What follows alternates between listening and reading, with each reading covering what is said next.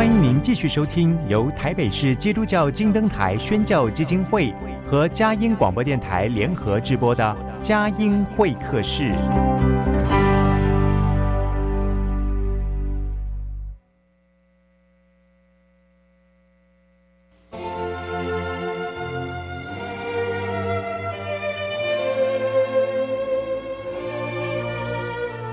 有了朋友的陪伴，人生不会寂寞孤单。在这个充满着欢笑和泪水的节目园地，愿它能带给我们生命的温暖与共鸣。亲爱的朋友，欢迎来到佳音会客室，让我们彼此真心分享，真诚以待。让我们一起留住感动。追寻光明。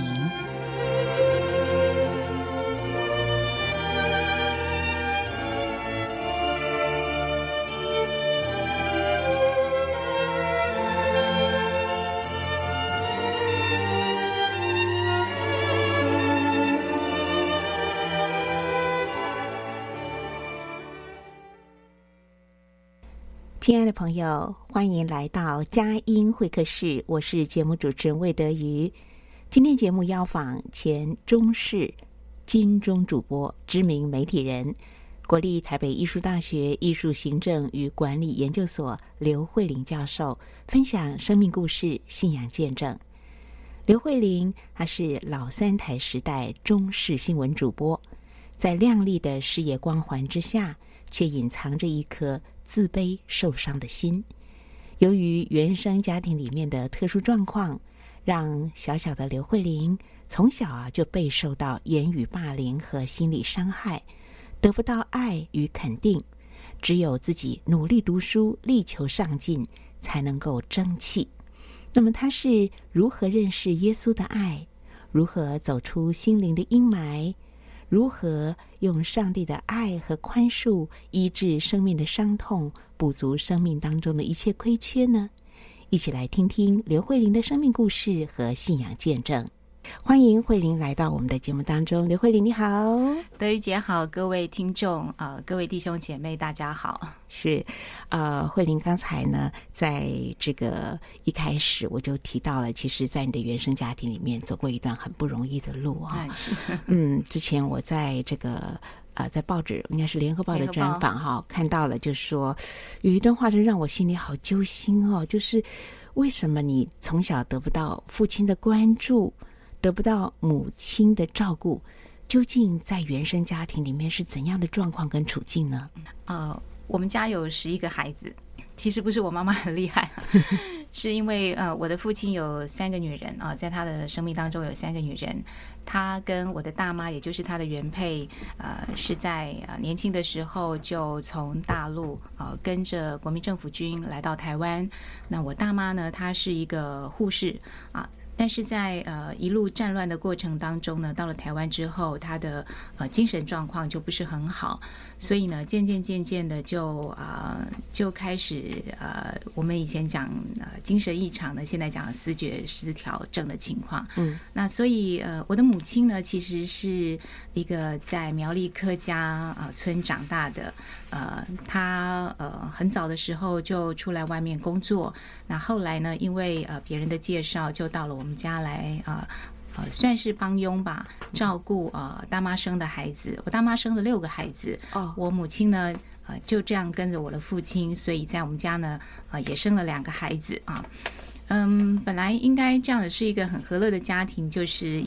嗯，爸爸妈妈啊，还有大妈生的哥哥姐姐，还有呃我跟哥哥。但是呢，呃，大概在我五六岁的时候吧，可能是四五岁还是五六岁，因为印象有点模糊了。嗯、呃，爸爸有了另外的女朋友啊，也就是后来我称的阿姨，就到了我们家。呃，到了我们家之后呢，我的母亲就被迫要离开。啊，所以当时呢，呃，妈妈是带着我跟哥哥一起离开呃刘家，嗯，啊，后来呢，我们就在外婆家呃跟着外婆住，那妈妈就呃自己到台北来呃赚钱啊养养我们。但后来呢，呃，外婆也希望妈妈啊能够再结婚啊，所以呢，妈妈后来呃就再结婚了。那在结婚之后呢，呃。我们就搬到了内力去住啊，那也嫁给一个军人，嗯，可是好景不长，是外婆后来大概在我十岁左右的时候就，就呃有一次回苗栗的路上，在苗栗路上就呃就跌倒，蛮严重的。那个时候她已经呃快八呃八十几岁了，呃，后来跌倒之后呢，就就没有办法再自自由行动。嗯，那当时呢。我后来回想起来，等我年纪渐渐长，回想起来，我觉得我的母亲应该是那个时候有经济上的压力。当然，她跟我跟哥哥说，因为她要苗栗内力这样跑来照顾我们，又要照顾外婆，她可能呃没有办法哦花那么多的时间，所以她想把我跟哥哥送回刘家去啊。但是我事后想起来，应该是有经济上的问题，因为呃，整个瘫痪的人需要一大笔的钱来照顾。嗯，我妈妈的呃先生呢，其实就是一个军人，领一份死薪水啊，自己也有孩子，所以我我在大概十岁的时候，小学四年级的时候，就再次回到了呃刘家啊。呃，我记得我要回刘家之前呢。我这个阿姨非常的不高兴，还跟我爸爸赌气说：“嗯，如果你要他们两个孩子回来的话，我就我就离家哦，我就离开你们刘家。”嗯，爸爸刚开始呢是劝哥哥跟我小哥哥说：“嗯，那你们不要回来好了。”但小朋友哪能 做主哈？对啊。所以我妈妈还是把我们送回刘家。所以嗯，我们回刘家之后呢，其实。刚开始是很开心的啊，因为呃，我妈妈的先生虽然对我们很好，但是呃，我们跟着他妈妈后来再嫁的这位，对对对，我这位伯伯，伯伯，嗯。婆婆其实对我们还不错，但是常常大家都会问说：“哎，你为什么不姓兰呐？呃，为什么姓刘啊？”所以呃，有时候自己也觉得很尴尬。嗯，所以刚开始回刘家的时候，我其实还蛮高兴的啊，又可以跟姐姐在一起，因为我从小跟二姐很好啊，就是她老七嘛，哦，我老八，就跟二姐蛮好的，所以呃，我就觉得说，哎，我终于有一点点归属感啊。嗯。但是渐渐渐渐就发现说，这样的归属感其实是是不对的，而且是一种假象。因为在刘家呢，当时的女主人就是我这个阿姨。这个阿姨呢，当然大人之间也许有一些恩恩怨怨是我们不知道的。阿姨其实对我并不好啊，那对我哥哥也不是很好。嗯、呃，她呃常常呢呃就会冷嘲热讽啊。嗯。呃，来有时候讲讲妈妈的一些事情啊，他最最常讲我的母亲就是，哎，那个客家乡下乡下人啊，这个什么都不懂，又很土。那讲多了呢，其实我听了就不是很高兴啊。偶尔呢，呃，我们之间就会有一些在生活上啊，或者是在言语上的一些冲突。每一次那样的冲突的时候呢，常常就会引起很大的争执，因为呃，他不会因为我犯了错，只是纠正我或者是责备我而已，他会连带的去说，嗯，你看，你就是这个乡下人生的小孩，所以嘛，你会做出这样的事情来，嗯，好，呃，久而久之，这个事情就对我来讲就是一个，就是一个对抗啊，在我那个小小的心里面就觉得。每一次我们只要有冲突的时候，不是我跟你的吵架，而是我好像代表我妈妈跟你吵架一样啊。嗯，吵吵吵吵到最后的时候呢，啊，其实有一天我印象很深刻，他就赏了我一巴掌。他赏了我一巴掌之后，他也非常的生气，就就说：“你就是那个粗鄙的乡下人，乡下人生的杂种啊！嗯，那你有什么资格在这里跟我争辩啊？”嗯，那一巴掌呢，其实他打的不是很重，但是对我来讲，是我心里被打了一个很大的撞击跟很大的伤害。我终于明白哦，明白为什么他每一次跟呃眷村里面的妈妈在谈刘家的时候啊，他们刘家的小孩的时候，那个刘家的小孩其实都都好像跟我没有什么关系一样，都是原配生的，对，都是大妈生的，呃，都是原配生的啊。我就觉得他很刻意的在区隔，认为我其实就不是刘家正统啊的小孩哦，我好像就是一个一个外面回来的孩子一样。那个感觉其实是很不舒服的，那个感觉让我让我在那个过程当中啊，从小生长的那个过程当中，我心里面有一个很大的阴影，就是哦，原来你们是这样看待我的。啊，左右邻居的妈妈们也是这样看待我的，我就是外面回来的孩子啊，所以呢，你们觉得我是一个呃乡下粗鄙女人啊，下女生的杂种。好，那那个过程呢，其实是在我的童年里面是一个很不愉快的回忆，而且这样的事情是。一而再，再而三的，在我成长的过程当中，在我离开苗栗的过程当中，不断的、不断的重复啊，重复的在我的生活当中，我跟阿姨之间的争执呢，随着我的年龄成长是呃成正比的。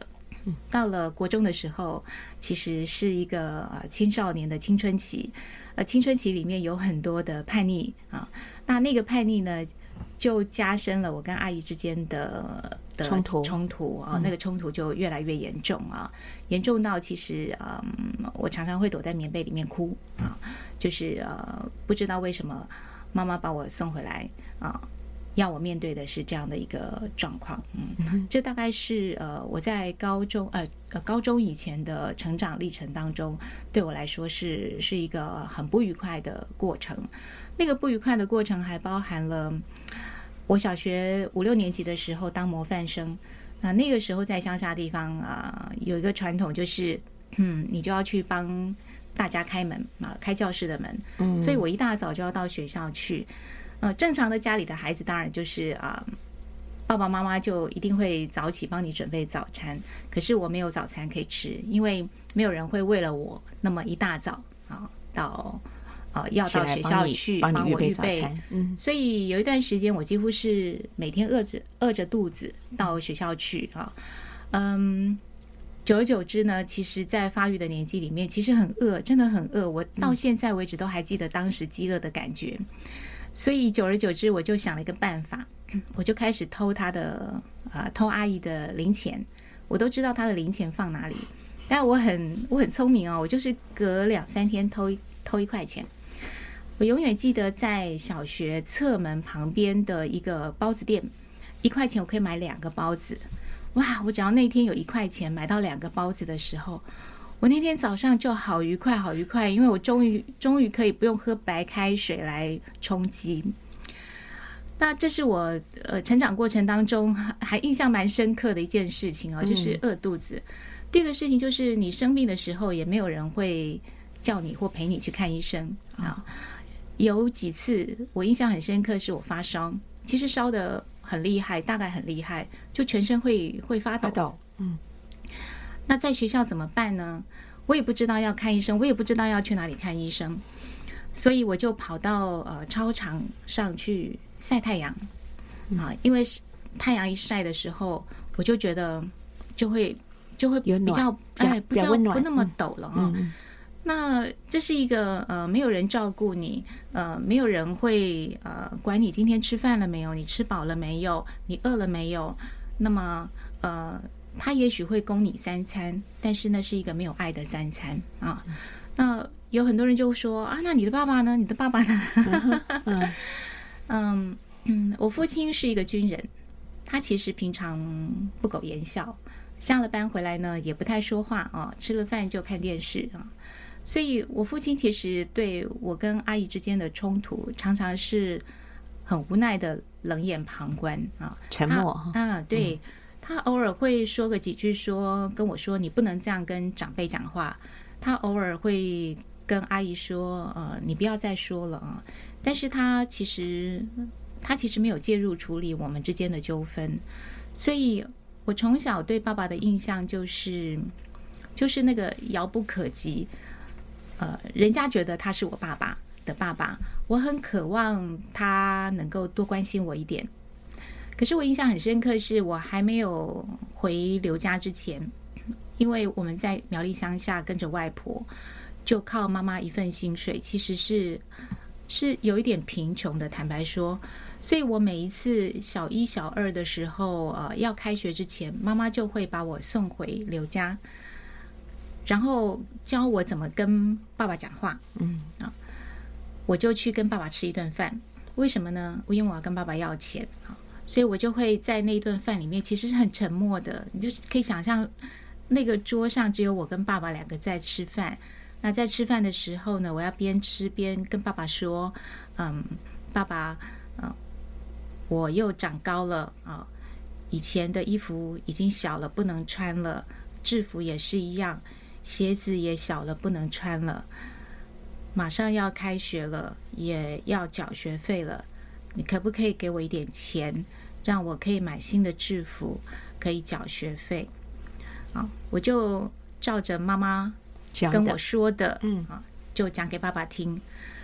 爸爸听完了之后呢，也是面无表情的，就从口袋里面掏了一些钱出来给我。我拿了钱之后，我印象很深刻。我拿了钱之后呢，就飞奔离开。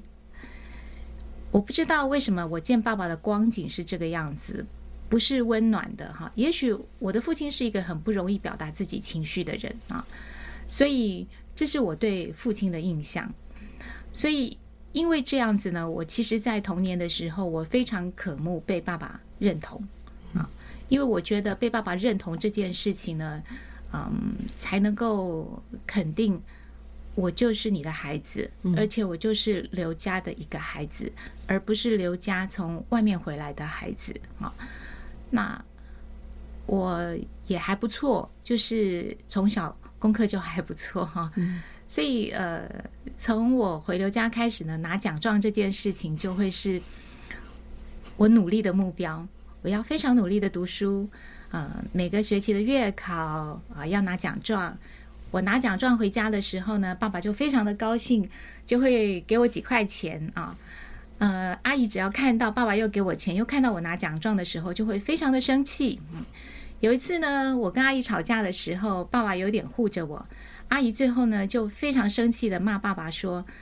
你只关心他，你都不关心我的小孩。”哦，当时我心里听了就很爽，非常的爽。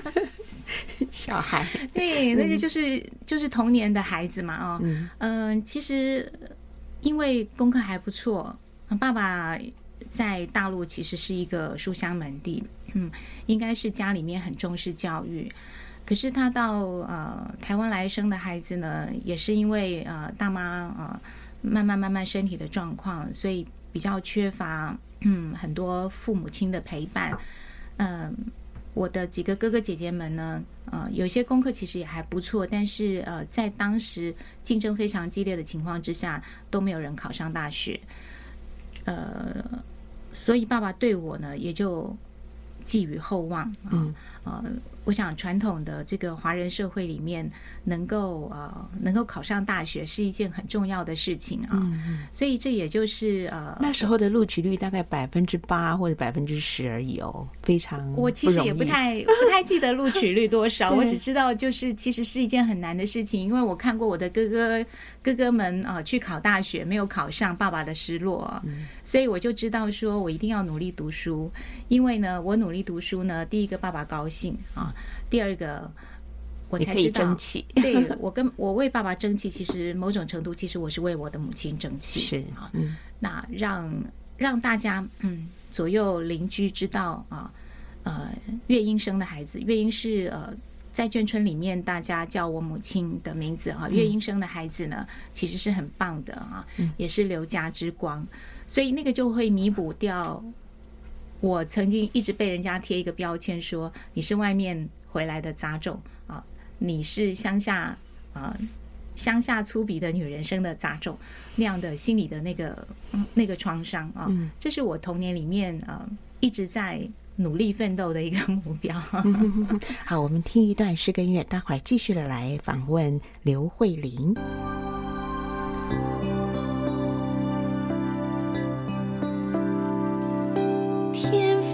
的一颗心。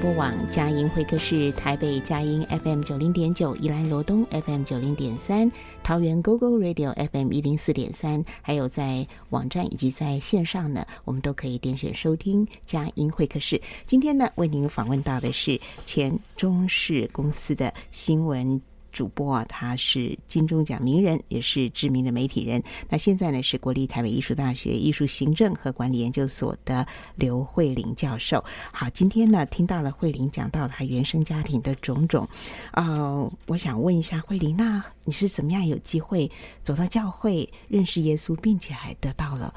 从他来的许多的爱和医治？我大概是在六年级的时候，因为我的二姐跟我比较亲，所以在那个时候，她有一天呢就带我去教会。好，哎，因为教会上主日学有糖果嘛，所以就带我去了。那后来呢，我我二姐就没有再去了。可是我就觉得教会那个地方，好多哥哥姐姐还有牧师都对我好好，又离我家很近，所以我就开始去上主日学啊。嗯、呃，每天唱诗歌，我本来就很喜欢唱诗歌啊，本本本来就很喜欢唱歌，嗯，所以就呃常常去唱诗歌。那有感受到，其实那些哥哥姐姐们真的是很爱我啊，非常的爱我，又非常的愿意接纳我。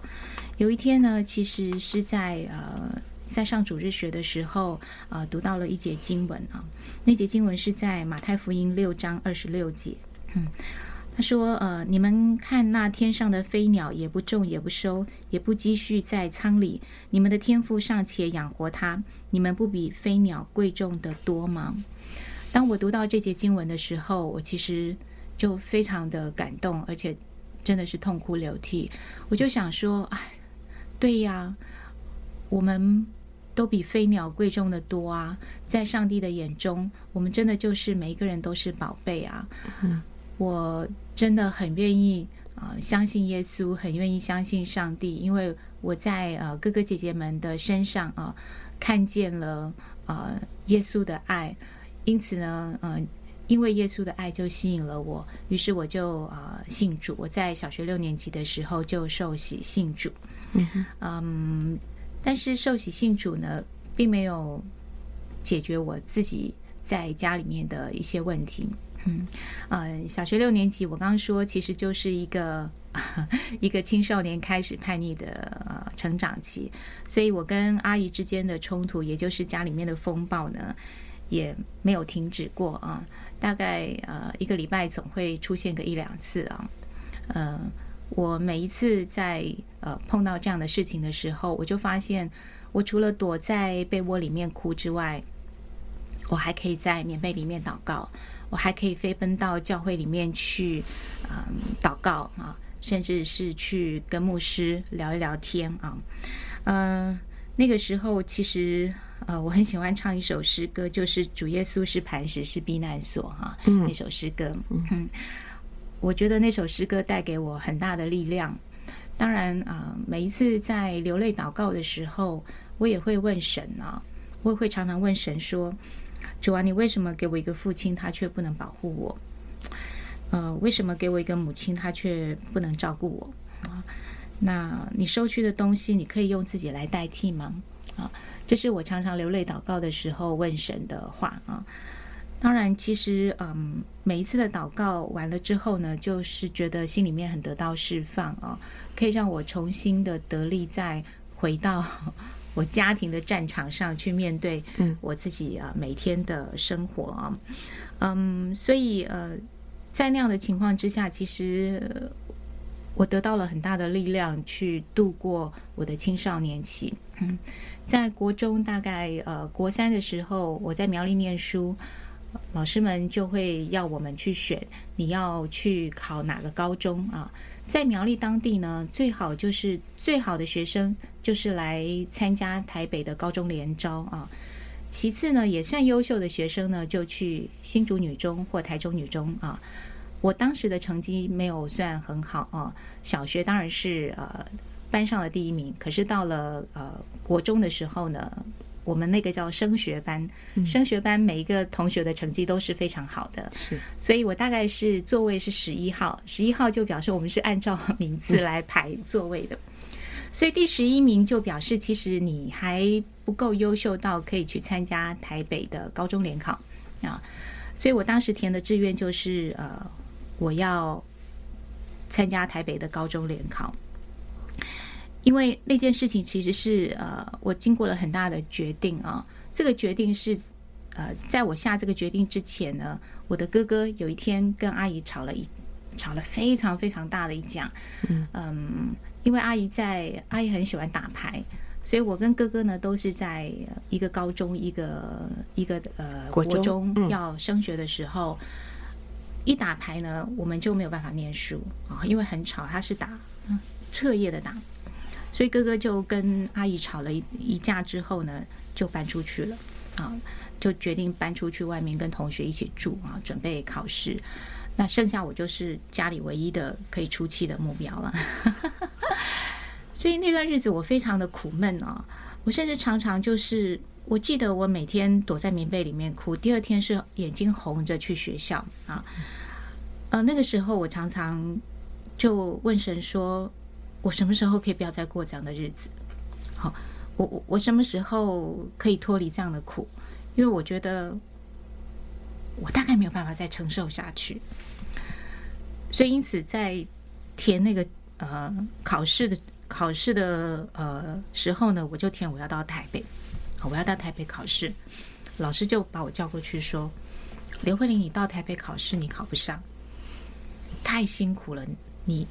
真的很辛苦。我没有把握你可以考得上，但是如果你考新竹女中的话，你一定考得上。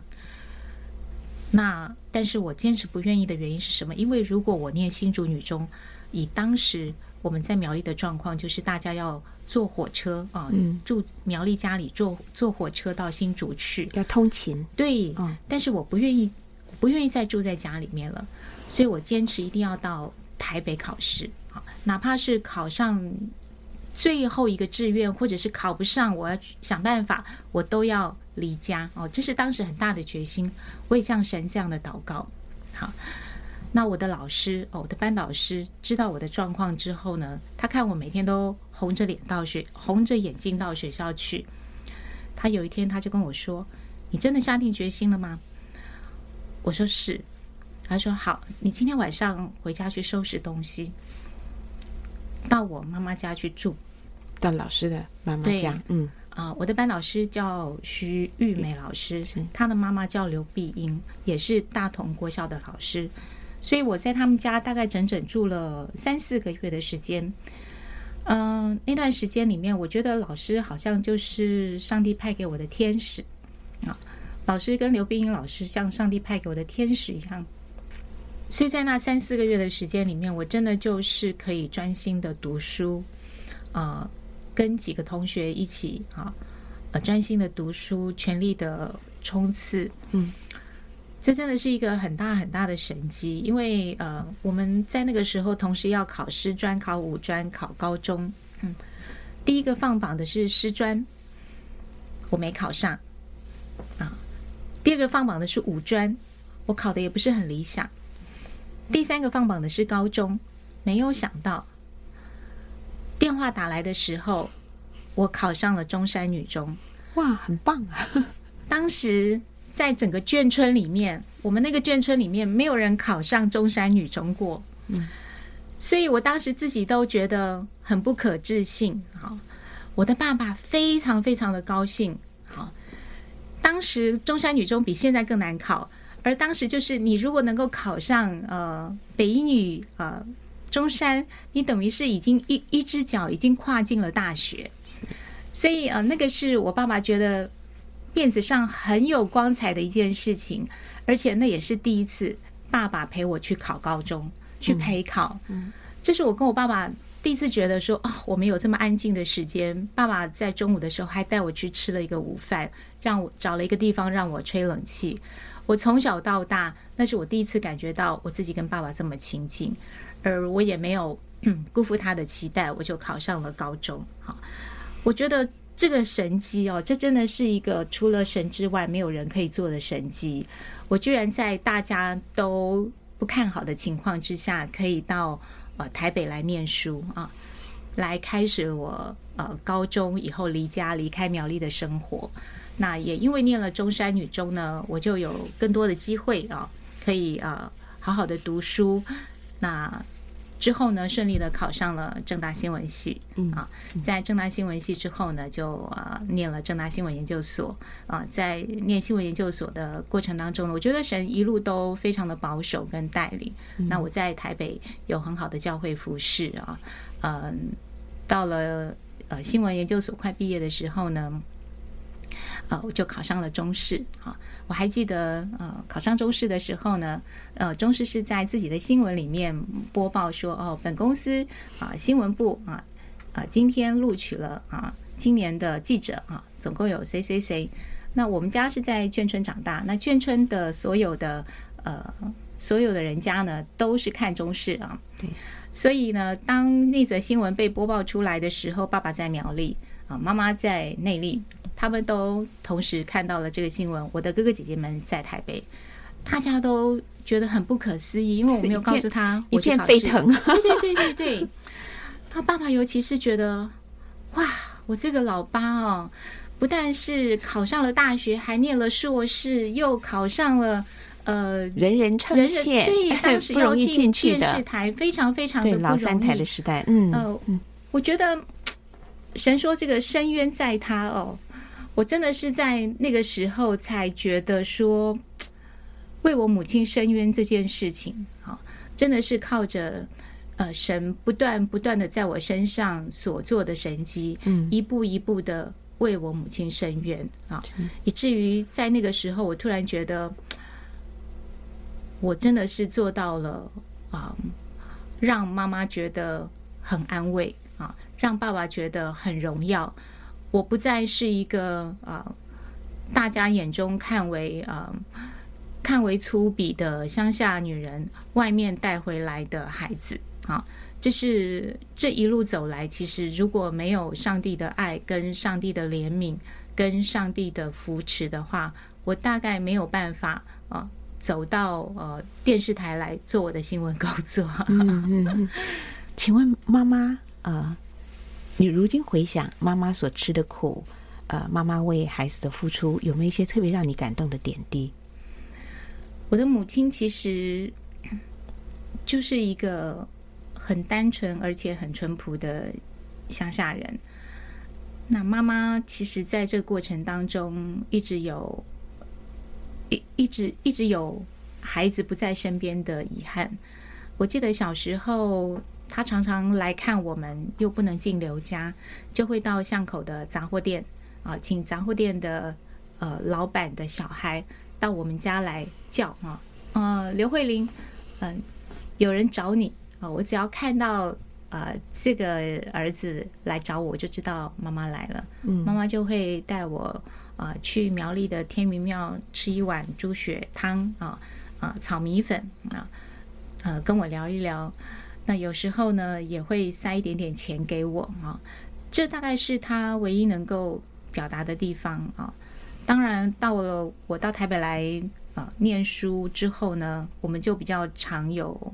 有很多的时间接触。我放寒假、放暑假的时候，都会回去跟他住一段日子。嗯，妈妈其实还蛮担心我的未来的哈，就常常会呃，常常会关心呃。我应该，哎呀，你应该要念护专呐，哦，就将来可以嫁给医生啊。你应该要，呃，想办法去考师专啊，这样子当老师铁饭碗啊。因为到了我念大学的时候，说你你要去考，呃，普考、高考啊，这样子当公务员，呃，是一个铁饭碗啊，等等。有几次呢，啊、其实呃，我我记得很深刻的是，有一天他跑来宿舍找我。就塞了一笔钱给我，说：“你去报名考高考，啊，那这样子呢，你以后考上了呢，反正你很会考试，你考上了呢，以后就可以当公务员啊。他其实就是一直一直很想 support 我啊，帮助我去走在他认为最 safe、最安全、最稳定的路路。嗯嗯。但是没有想到，我都没有选择，而我选择了去做新闻工作者。那我必须说，其实如果不是因为我一直很想。一直很想呃光耀门楣啊，也许我不会选择到电视台去当记者，因为当时我一直觉得我的第一志愿是要到联合报，因为我觉得我的文字能力不错啊。可是，在电视台就是一个人人都可以看得见的行业啊，所以也因为有一点点这样的呃这样的动机，所以我就呃去报考了中视啊。所以我觉得我的前半生吧，大概。呃，有一半是为母亲而活着啊。嗯、那呃，但是我必须说，如果没有没有神的呃神的这个呃扶持的话，其实我也走不到那条路上去。嗯、所以呃，神为我母亲伸冤，也为我也为我伸冤。嗯，是好，我们听到了呃慧玲的见证，其实心里面有很多的冲击跟感动。我们再听一首诗歌音乐，待会儿继续的来啊、呃、访问刘慧玲。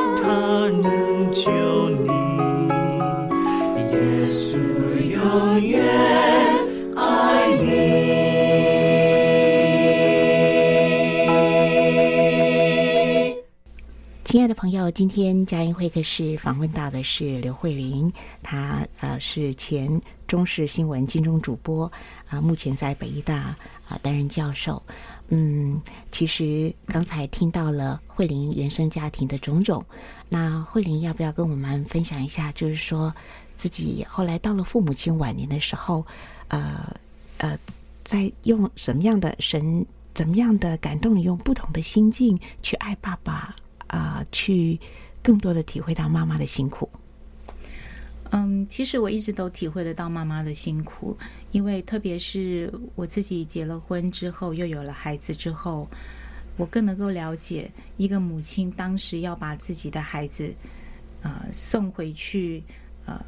所谓的呃另外一个男人的家里面，要呃让孩子跟他分离的时候，心里有多大的。呃，不舍跟很难做的抉择，嗯，所以我一直觉得，我当我开始工作的时候，我就知道，呃，替父亲来呃来这个呃，不能讲因替父亲孝顺母亲这件事情，让我的母亲在呃在未来的日子里面过得呃。快乐过得舒服这件事情是非常重要的，是因为多年来他的那个遗憾其实是，嗯，是我们没有办法去想象的。嗯，妈妈其实在我工作之后，她一直过得还算蛮快乐、蛮舒心的，因为她有一个可以跟邻居说嘴的事情，就是。哦，邻居会说：“哦，我昨天又看到你的女儿上电视了。哎，你的女儿今天好像又出差了，去哪个国家去采访了，等等之类的。啊，你的女儿得金钟奖了，等等之类的。所以，嗯，妈妈一直觉得很骄傲，就是她多了很多可以跟邻居们聊天的谈资啊，嗯，那可以炫耀的谈资。那所以，呃。”后来我跟妈妈的关系也非常好，就是呃，我都尽可能的去孝顺她啊、去这个呃满足她的任何需要啊，嗯，但是我跟父亲之间的关系呢，就一直比较疏远一点，呃，主要是因为爸爸就是一个不善于表达的人啊，所以渐渐我越来越年长的时候，我就知道说，嗯、他不是不爱我。他只是不知道要怎么样表达他的爱。嗯，那在那个过程当中，呃，我印象很深刻，大概是在我念研究所的时候吧。有一次，爸爸写了一封很长的信给我，他在信里面跟我说，他觉得他这一生当中最呃遗憾的一件事情，也最感到内疚的一件事情，就是他觉得他对不起我的母亲。啊，他希望我能够。呃，好好的孝顺我的母亲，能够啊替她来弥补对母亲的这份亏欠。所以我那封信我看完了之后，我其实就知道他其实不是一个没有感情的人，嗯啊，他也不是像我呃小时候认为他是一个比较冷血的人哦，比较无情的人。他其实是呃有他自己的无奈在里头，嗯，所以慢慢慢慢，我跟父亲之间的那个嗯。那个隔阂也就会就慢慢的淡了。我常常为我的父亲母亲祷告，也很希望他们能够信耶稣。嗯，但是到他们晚年的时候都没有这样的机会啊，尤其是母亲啊，因为是苗栗客家人啊，所以很不容易信主。我的父亲到了呃退休之后呢，大概七十岁左右就开始啊身体不太舒服。那后来我带他去看了医生之后，就呃得帕金森症啊，嗯，晚年的时候就呃中风脑溢血，嗯，后来安排到呃那个时候我已经到从中市到华视去服务了，呃，安排到华市附近的一家这个呃可以做长照的啊、呃、机构去，所以我记得那个时候我常常呃中午。啊，吃完饭就去呃医院看他，嗯，他已经没有什么意识了，是，嗯，啊，为他祷告，我就常常每天啊就念诗篇二十三篇给他听，啊，当时牧师告诉我说，你不要觉得他没有意识，他还是听得到，当他没有离开世上之前，他还是听得到。那在他在医院的时候呢，呃，牧师就带他觉志哈，所以呃，我一直相信。在父亲离世之前呢，其实呃，他已经相信耶稣了啊，他已经在父的怀里面啊，呃，天使天君呢都安营在他的四周啊。嗯嗯，我的母亲呢，呃，是在嗯，大概呃七十九岁的时候呢，呃，有一次呃，就突然间身体不舒服住院，呃，牧师带他啊绝志哈。呃，所以呃，后期就是我也陪伴母亲一段蛮长的时间啊，嗯、那常常唱诗歌给她听。是的，所以呃，我想就是对我父母来说，嗯，我看到了他们呃，我看到了我自己在跟他们的关系上面的和解，跟关系上面的晋升啊，就是嗯。嗯因为神的爱，让我能够用更同理的方式去看待他们啊，也能够用同理的方式去理解他们曾经在年轻的时候，他们是用什么样的方式来做任何的关于子女的决定啊，不管那个决定是对还是不对，我想当下都有他们的一些考量跟他们的难处啊。那多年来，我一直觉得我跟父亲之间的那个隔阂，也包含着对父亲的怨怨哈埋怨。嗯，就在父亲晚年的时候，我觉得那个埋怨就就就因为这样子而慢慢的就就淡了哈，就就消失了。嗯，我很感谢神，在父亲最后的几年当中，我有这样的时间。可以跟父亲有这么长的一段时间，可以陪他，哪怕是他没有意识，我都觉得，呃，那是我跟父亲最亲近、最最美好的一段时间。是真的，上帝的爱和医治、饶恕与宽恕，能够医治生命的伤痛，也补足一切的亏缺。我们今天访问时间大概还有八分钟左右，好，我想来听听你的职涯的转变，因为怎么会成为北医大的这个？呃，这个还是艺术行政跟管理研究所的教授，嗯，我觉得上面的一个转变，嗯、人生也是很奇妙。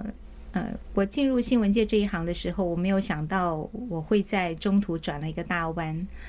但是我想啊、呃，神在每个人的人生路程当中都有他非常奇妙的安排。在两千年的前后，嗯，我想那个时候的媒体环境已经开始不是这么的好啊。所以，嗯嗯，当时在呃，在电视台尤其明显的是，我们开始要靠呃广告商买新闻的方式来当做是呃电视台很重要的营收。嗯，我刚好在那个时间点上，我自己负责的部门呢，要接很多这样的业务专案。这个业务专案让我非常的痛苦。当时我已经是一个小主管了，我常常觉得我要。对外，对外去跟厂商谈这样的事情，嗯，对内要去说服我的嗯同仁去接受我们要去被人家买新闻这件事，我心里的冲突是非常非常的大，所以呃那几年我就一直觉得在工作上有很多的不愉快啊，有很多内心的焦虑啊，嗯、呃，当时我就在我四十岁的时候，我就向神祷告啊。嗯哦，我问神说：“神啊，我有没有啊、呃、其他的可能性啊？可不可以给我一个呃不同的道路啊，让我可以摆脱这样的困境？”我当时觉得不同的道路，也许是调个不同的部门工作啊等等。嗯，但是嗯、一年之后呢，就是在两千零四年的时候，总统大选完，呃。当时的总统大学，我非常的疲惫。完了之后，有一天我突然看到了正大呃的博士班的招生啊，我就想说，哦，好吧，那去考一下好了。嗯，反正就考着玩吧啊。所以我就去考了正大的博士班。其实我也没有什么时间准备，呃，就去考了。结果没有想到，我就考上了，而且我是第一名考上的。当时正大的博士班也是很难考的啊。我记得我那一年是二三十个人考，但他只录取五个，而且我是第一名考上的。如果不是正大的博士班又是第一名的话，我大概呃不会想要去念。当时正大博士班有一个很重要的条件，就是你必须是两年不能工作，全职来念书。也就是因为这样的契机呢，我必须要做一个决定。这个决定是我要不要离开我现在的工作到底哪一件事情对我来讲比较重要？也因为那个环境兴起了，就是我对我现在的工作已经觉得自己是在一个瓶颈当中，不是这么的喜欢了。嗯，我就觉得我需要暂停一下，也许我去念个书是一个很好的休息。所以在那个情况之下，我就跟神祷告完了之后，很平安的就做了选择，就去念书了。念完书之后呢，呃，也很快在五年之内，我拿到了博士学位，开始找工作。原来呢，我一直觉得我会到新闻传播科系去教书，可是我第一年呢，没有任何的新闻传播科系要我，大家都觉得很不可思议啊！你得过那么多呃那么多的新闻奖哦，实务经验这么丰富，又拿到博士学位，为什么没有学校要你呢？神好像就把那个路全部都塞掉了。塞掉之后，其实嗯，我就想，好，那时候我在华视兼职，我就想。神啊，你我再给你一年的时间哈，上帝，我再给你一年的时间，呃，你带领我到哪里，我就去哪里吧啊。所以到了第二年之后，我在申请学校的时候就，就呃就刚好看到了北医大有这个缺，我就去申请了。没有想到我就上了，上了之后，同时那个时候还上了其他一些呃私立的传播科系的学校。那我就面临了一些抉择，那些抉择的时候，呃，以我自己来说，我的志愿就是去做新闻教育啊。可是我在很多的祷告里面呢，好像祷告完了之后，我周围所有的人，包含朋友，包含老师，没有一个人劝我去这两所私立学校。嗯，这这两所私立学校有一所还是蛮有名的，大家都劝我去北医大。那我自己祷告完了之后，也觉得，哎，我好像应该去北医大，所以我就去了台北艺术大学。啊，在台北艺术大学等于是一个全新的领域啊，全新的开展，跟我过去做的新闻工作不能说没有关系，而是没有这么直接的关系。但是呢，嗯，我第一天啊走在那个北医大的草原里面的时候，我就开始赞美神说：“哇，神啊，原来你给我的这个第二春的地方是一个这么优美的环境。”关渡平原，对 对对。那刚开始我很不适应，但是有一天，呃，神给我一句话哦，这句话后来也成为我很重要的呃一个提醒，跟一个当我很呃很不顺利或者是遇到困难的时候的一个很宝贝的经文。那是在以赛亚书四十一章十到十三节，他说：“你不要害怕，因为我与你同在；不要惊惶，因为我是你的神，我必坚固你，我必帮助你，我必用我公义的右手扶持你。”啊啊！当时呃，也就因为这句话呢，我觉得我在开展我人生的呃第二春的路上呢，也就呃放胆的去走神要我走的路，哪怕是一条很陌生的路，我也愿意呃顺服神的带领呢，呃用我自己所学跟专业去贡献给这个我自己认为很陌生的领域。呃，在北医大服务，今年已经到了呃十三年了。嗯，我觉得这在十三年里面呢，我看到了。上帝看到我的另外一个潜力，那个潜力就是我不但可以当记者，我也可以，呃，我也可以当一个很好的老师，是我也可以啊、呃，用我过去在新闻工作的专业去帮助在艺术界很需要的一些啊、呃、管理、行销啊、呃、等等的层面。那上帝呢，也同时又在带我回到了苗栗，嗯，去开始去呃去一些苗栗的小村落去做一些呃文化保存的工作。呃，似乎我已经开始不再是一个呃，呃所谓的新闻工作者的角色，我可以做更多更广，对这个社会更有意义的事情。嗯，所以神的带领有时候是非常非常的奇妙的，而在于说，有时候我们在自己的舒适圈待久了，我们很难去往前跨出去那个很陌生的领域，因为你不知道那个未来是哪里。但是神说：“你不要害怕，因为他是你的神；你也不要惊慌啊，因为他会与你同在。”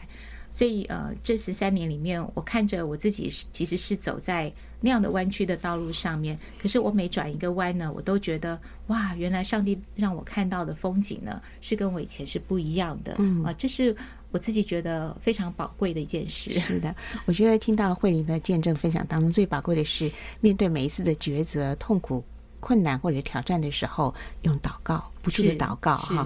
感谢主，今天听到慧玲美好的见证，从家庭到工作，其实你的现在的家庭、你的婚姻，也都是那么的。幸福和圆满，是都是有主，因为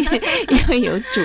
在祷告当中，求主带领每一步人生的脚步都充满稳妥。好，谢谢，谢谢。慧玲，呃，愿意敞开心跟我们做这么美好的分享，也继续的祝福你，不论是在工作、家庭、侍奉、教育各方面，都能够呃靠主得力，而且是日新又新。谢谢。您，谢谢，谢谢。谢谢